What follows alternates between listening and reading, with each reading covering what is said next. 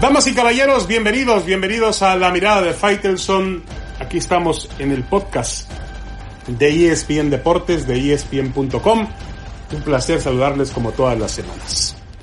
Es evidente que el fútbol mexicano se frota las manos para volver, como lo hacen las principales ligas del mundo, pero también hay que entender que la situación sigue siendo compleja. Lo que más preocupa es que cuando la necesitada y siempre voraz industria del fútbol mexicano antepone sus intereses, no hay nada que se le ponga por delante, ni siquiera, atención, la salud de los futbolistas. En un fútbol donde el jugador no tiene ni voz, ni voto, ni apoyo, ni defensa de un gremio de un sindicato, se puede esperar cualquier cosa. Y el enemigo, atención, el enemigo sigue ahí, invisible, silencioso, altamente peligroso el fútbol quiere volver, sí, pero que hay que hacerlo con extremo cuidado. Y es que el dilema sigue siendo el mismo, la salud o el dinero. Y usted sabe bien hacia dónde se inclina la balanza cuando esa encrucijada se plantea en el fútbol mexicano. Desde Inglaterra, pasando por España, siguiendo por Italia y hasta los Estados Unidos, las diferentes agrupaciones, por no llamarles sindicatos de futbolistas, están extremadamente preocupadas por el proceso de vuelta a los campos de competición. El aficionado estará a salvo frente a la televisión fuera de la ecuación por mucho tiempo. Las tribunas no se van a abrir, pero los jugadores, los futbolistas, la parte más importante del juego será expuesta cuando el virus no ha desaparecido y cuando todavía no existe una vacuna disponible los futbolistas, los beisbolistas, los basquetbolistas, los jugadores de fútbol americano parecen protegidos por sus poderosas agrupaciones. Pero, ¿y en México? ¿Qué sucederá aquí, en nuestra Liga MX? En un fútbol donde queda más, más que claro que el futbolista no tiene ni voz ni voto, ni nadie que le defienda ante la necesidad y la voracidad de la industria.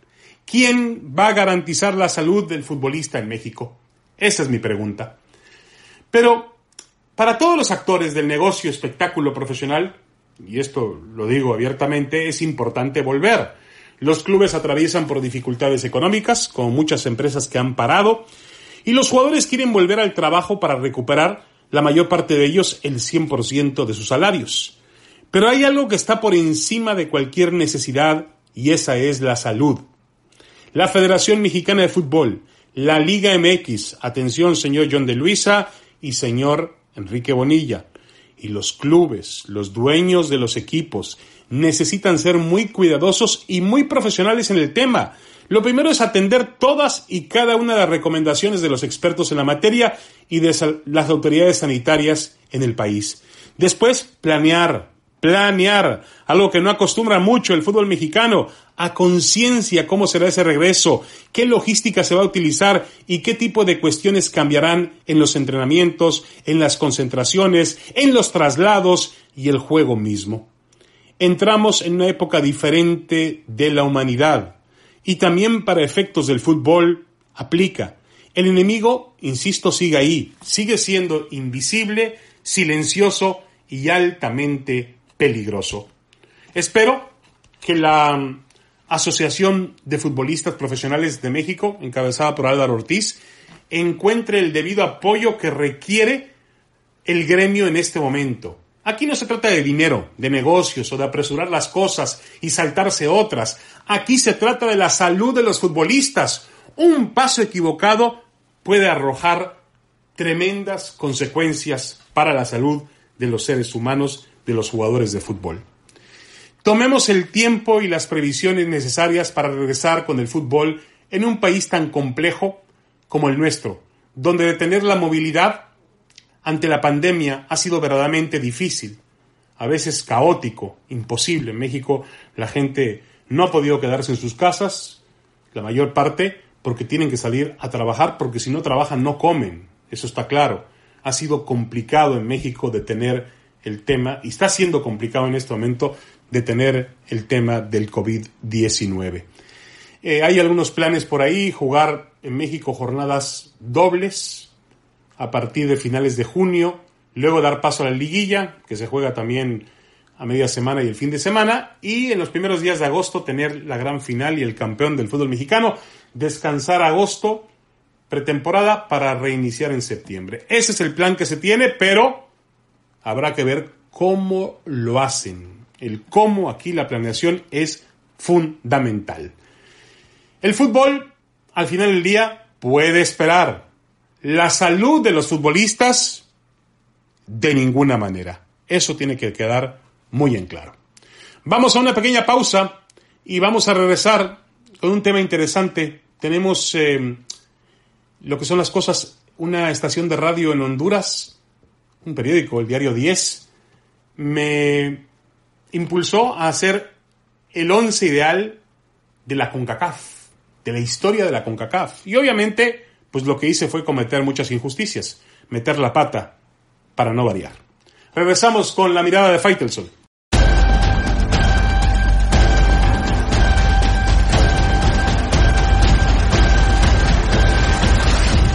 Regresamos, regresamos a la mirada de Faitelson en esta época tan compleja y cuando las principales ligas del mundo y deportes también están anunciando posibles regresos. Ya regresó la UFC el fin de semana, pero en la gran diferencia, la primera gran diferencia que vamos a notar en el deporte profesional es la ausencia de público en las graderías, que no es nada mínimo, es decir, promete cambios importantes en el deporte competitivo.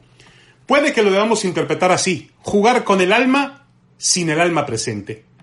El remordimiento aún existe en la mayor parte de las autoridades. Era la noche del miércoles 19 de febrero y el estadio del Milan y del Inter lucía un horizonte esplendorosa, esplendoroso con sus banderas y trapos en los colores azules y blancos del Atalanta, que hacía de local en Milán ante el Valencia en el juego de los octavos de final de la Liga de Campeones de Europa. El marco era tan contagioso en lo pasional como en lo patógeno. San Siro había sido un terrible foco de infección para casi 50.000 personas. El partido sería recordado como un acelerador de los brotes de contagio de COVID-19 en Europa. Las principales ligas del mundo tienen fecha para volver. Los deportes profesionales también hacen planes. Pero la realidad es que el deporte que veremos en las siguientes semanas, meses o quizá años promete ser un espectáculo competitivo muy diferente al que hemos conocido. Una simple razón puede confirmar esas sospechas. No habrá aficionados en las tribunas. Jugar sin aficionados es imposible, decía LeBron James, el mejor basquetbolista de la época, cuando la NBA planteaba esa posibilidad hace un par de meses. Otros actores, otros deportistas de élite han señalado que el juego promete ser diferente sin el impulso de los aficionados en las graderías. Y a eso tendremos que acostumbrarnos en este convulsionado mundo que afrontamos y que vamos a afrontar todos juntos en el futuro. Los usos y costumbres, las propias reglas de convivencia han cambiado, desde la casa y hasta la calle, en los restaurantes, en los parques, en las tiendas y en el transporte público, en la sala de cine y en los estadios. Una primera etapa que podría alargarse incluye el regreso de los diferentes deportes vía la televisión. Una segunda fase desatará nuevas adecuaciones, que puede ser desde la reducción de los aforos, vender solamente el 30% de las entradas disponibles, la separación de las butacas, el aislamiento que existe actualmente y la utilización de normas para acceder como lo son guantes, cubrebocas, el uso de gel antibacterial, los estadios, las arenas, los escenarios deportivos, tal y como los conocimos, no existen más. Pero de inicio, el tema más delicado que enfrenta el deporte profesional es reconocer cómo reaccionará el atleta ante la ausencia del espectador, ese que grita, que canta, que presiona y que establece un ambiente de tensión y de presión que son parte ineludible del juego. El tráfico de las emociones será diferente, afectará el ritmo y la intensidad de la competencia y provocará resultados distintos a lo que estamos acostumbrados. El futbolista, el boxeador, el basquetbolista, el beisbolista, el atleta, en general, tendrá que adaptarse a un escenario hasta ahora desconocido. Jugar con estadios vacíos. Jugar con alma sin el alma presente.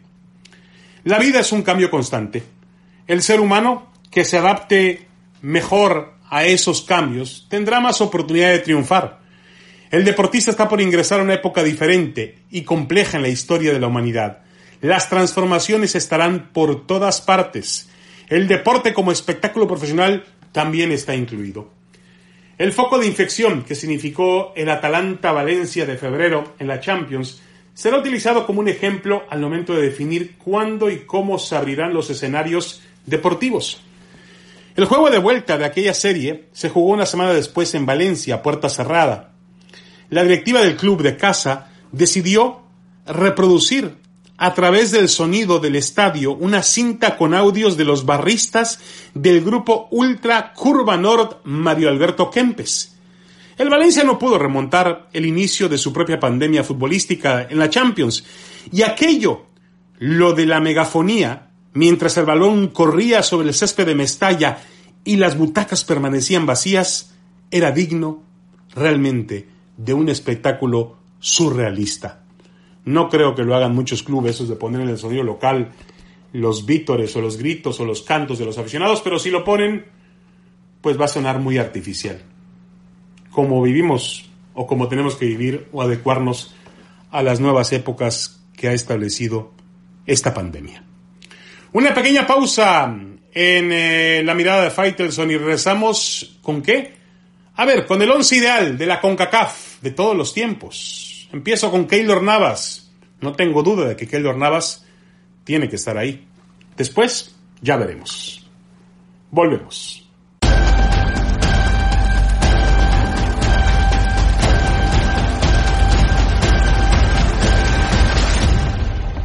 Regresamos a la mirada de Faitelson. Y bueno, como en esta época de la pandemia nos sobra mucho tiempo, eh, y ese tiempo nos da pues la facultad de pensar qué bueno, de razonar, qué bueno, eh, y de tratar de ser más inteligentes, muy bueno también, las tres recomendaciones, pues me puse alentado, porque yo tampoco soy muy flojo para ese tipo de cosas, pero alentado por, eh, y muy temeroso también para ese tipo de cosas, pero alentado por un periódico hondureño, el Diario 10, eh, a que diera mi once ideal de todos los tiempos de la CONCACAF.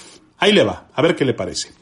En la portería yo pongo a Keylor Navas, el portero costarricense, campeón, multicampeón con el Real Madrid, eh, como futbolista eh, excepcional por el nivel que consiguió. Luego pongo a Ignacio Flores, Nacho Flores como lateral derecho. La verdad no tenía un lateral derecho, tengo que admitirlo. Y me guié por lo que dijo hace poco Ricardo Antonio Lavolpe, que lo colocaba como el mejor lateral derecho que él ha visto en la historia del fútbol mexicano. Jugó en Cruz Azul, aunque no tuvo una participación de mucho peso en la selección mexicana. Pero bueno, Rafael Márquez indiscutible y luego hubo polémica sobre quién acompañaba a Márquez. Los compañeros de la prensa hondureña me impulsaron a poner a Felipe Baloy, gran futbolista panameño, pero em, a mí me quedaba una duda sobre la Chelona Rodríguez, defensa central salvadoreño, y también sobre Claudio Suárez, defensa central mexicano. El problema es que también hay que darle a esta, a esta elección pues cierto carácter universal dentro de la CONCACAF, diversidad. Y no se trata de poner 11 mexicanos. Bueno, nos quedamos con Baloy y ellos colocan eh, a Maynor Figueroa, el hondureño, como lateral izquierdo, un jugador de muchos años recorrido, juega en la MLS todavía con el Houston Dynamo y jugó en Inglaterra. Amado Guevara, hondureño, como eh, jugador de medio campo de contención. Por ahí estaba Pavel Pardo también, pero bueno, dejamos a Amado Guevara. los, los medios son fantásticos. Cuauhtémoc Blanco, el mágico González, salvadoreño, Donovan, Landon Donovan, el jugador estadounidense, y adelante Hugo Sánchez y David Suazo. Para mí el técnico es el profesor Pinto, Miguel Pinto, colombiano, que dirigió a Costa Rica con mucho éxito en el Mundial de Brasil 2014. ¿A quién pongo como suplentes? A Carvajal, la Tota Carvajal, cinco copas por México, a Rodríguez, el defensa central salvadoreño, Pavel Pardo, Ramón Ramírez, los dos mexicanos, eh, aquel jugador hondureño que era realmente muy elegante, alto, espigado, eh, Mike Bradley, jugador de Estados Unidos, Pongo también al, em, a Brian Ruiz, costarricense, Chicharito Hernández, Pablo César Guanchope, costarricense, y cometí al final eh, algunas injusticias o muchas injusticias. Por ahí alguien me dijo, te falta Cienfuegos, salvadoreño, y Pavón, hondureño, y tiene razón, Pavón es el máximo anotador en la historia de las selecciones hondureñas. A ver, las injusticias. Pavón, dejé fuera Pavón de Honduras, dejé fuera Cienfuegos, dejé fuera a Guillermo Ochoa, mexicano, a Jorge Campos, mexicano, a Julio César Deli Valdés, panameño, a Rommel Fernández, panameño, a Carlos el Pescadito Ruiz, guatemalteco, a Dwight York, trinitario que fue campeón de Europa, y a Ricardo Garner, jugador. Ahí está mi once ideal de la CONCACAF. Obviamente esto pues generó repercusiones y gente en las redes sociales que decía que no, que este futbolista merece más que el otro, que técnicamente era superior. Ese es el problema. Además, tiene razón, alguien me dijo por ahí, es que tu once ideal es únicamente de los años 80 para acá. Sí, también es, es, es una realidad. Son las injusticias que se cometen cuando una sola persona intenta hacer un equipo de todos los tiempos, ¿no? Sería lo mejor, mejor, sería mejor decir que es el equipo o los jugadores que yo vi jugar que para mí tienen eh, una mayor condición para estar en ese equipo ideal de la CONCACAF. Al mismo tiempo, lo que son las cosas, en una entrevista que le da ESPN, Héctor Rivera, jugador mexicano que juega en Atlético de Madrid, dijo que para él el mejor jugador mexicano de todos los tiempos era Cuauhtémoc Blanco. Y yo la verdad que pues lo entendería más si procediera desde la mente de un futbolista doméstico, pero no, como se trata de las, desde la perspectiva de un hombre que conoce el valor del juego más allá del fútbol mexicano y que sabe que cada minuto en ese nivel implica el mayor sacrificio que puede enfrentar la carrera de un futbolista. Héctor Herrera dice que Cuauhtémoc Blanco es el mejor futbolista mexicano de la historia. Bueno, puede que las habilidades lo tengan ahí como un candidato. El único problema es que esas maravillosas destrezas solo le alcanzaron a Cuauhtémoc Blanco, que no lo estoy desprestigiando de ninguna forma, para jugar en el nivel del fútbol de México. Ser figura en la América y la selección nacional le valieron para ganarse merecidamente una reputación y nadie pretende quitársela, pero jugar en el máximo nivel del juego por alguna razón u otra, no se le dio a Blanco. Fue con el Valladolid a España y la verdad es que no tuvo un gran impacto. El mejor futbolista mexicano de la historia debe ser aquel que juegue y triunfe en el nivel más desarrollado del juego. Y ello nos lleva a pocas opciones, quizá con el dedo de una mano nos alcance para contarlos. Hugo Sánchez y sus días de gloria en el Real Madrid, Rafael Márquez y su irrefutable sitio en el Barcelona y tal vez hasta Javier Chicharito Hernández que tuvo cierto nivel protagónico en el Manchester United y que logró llegar también para jugar con el Real Madrid. Poco, pero jugó. Para mí, entre esos tres está el mejor futbolista en la historia de México. Con todo respeto y sin respeto para Héctor Herrera, que señala que Cuauhtémoc Blanco es el mejor de la historia. A nivel doméstico, no a nivel internacional. Muchas gracias, esto fue todo en la mirada de Faitelson. Nos vemos, nos escuchamos, mejor dicho, la próxima semana. Sigan conectados con el líder mundial en deportes.